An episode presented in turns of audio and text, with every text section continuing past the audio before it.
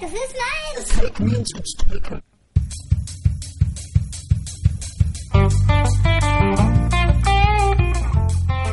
Llegó carta. Tú preguntas. Llegó carta.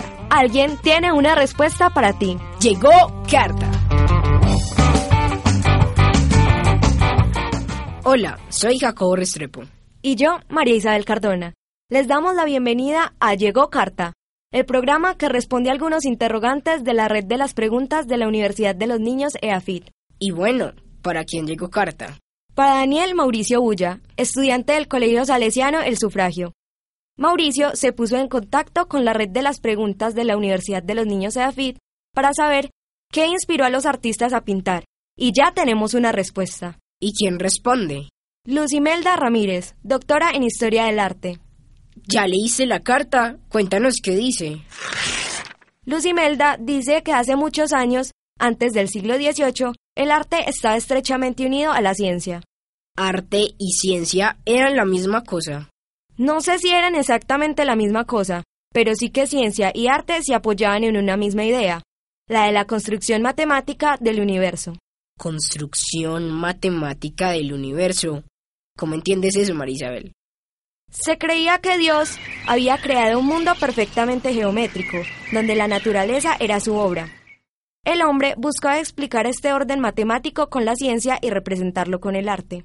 Entonces, la naturaleza les parecía tan perfecta que por eso querían comprenderla, explicarla y reproducirla.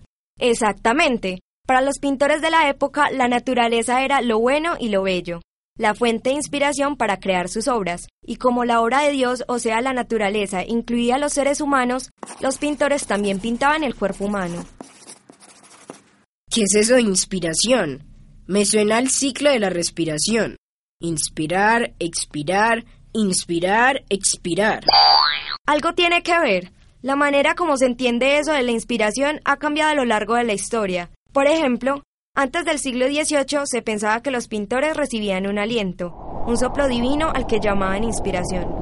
Ah, eso me suena a Dios respirándoles en la cara. Más o menos esa era la idea.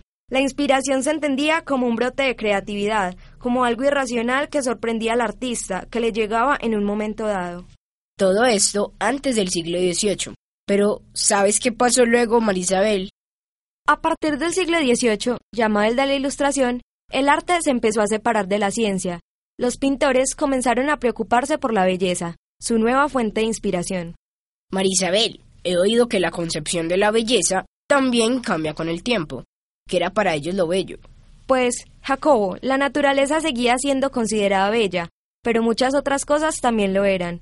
Los pintores comenzaron a pintar objetos inanimados, lugares, personas que según su propia subjetividad consideraban bellas, sin ninguna otra finalidad que la contemplación y admiración de la belleza. Por eso, se dice que los pintores desbordaron la belleza. Eso me suena a que los pintores chorreaban belleza.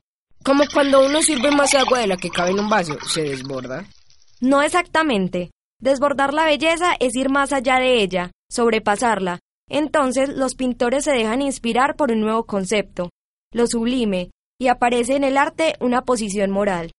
En otras palabras, el pintor tiene la intención con su obra de dar un mensaje, de decir algo, denunciar algo, comunicar un valor o ideal a los demás. Como siempre, me surgen más preguntas. Todas las personas pueden recibir la inspiración. ¿Cómo logra el pintor darle forma a su inspiración?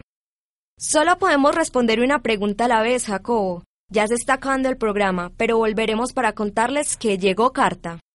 Recuerden ingresar al portal de la red de las preguntas en eafit.edu.co, diagonal ninos, y dejarnos sus preguntas.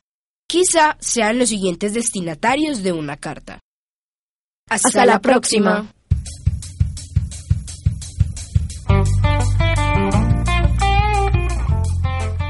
Llegó Carta es una realización de la Universidad de los Niños EAFIT, con el apoyo de Acústica Emisora Web. Programa bajo licencia Creative Commons.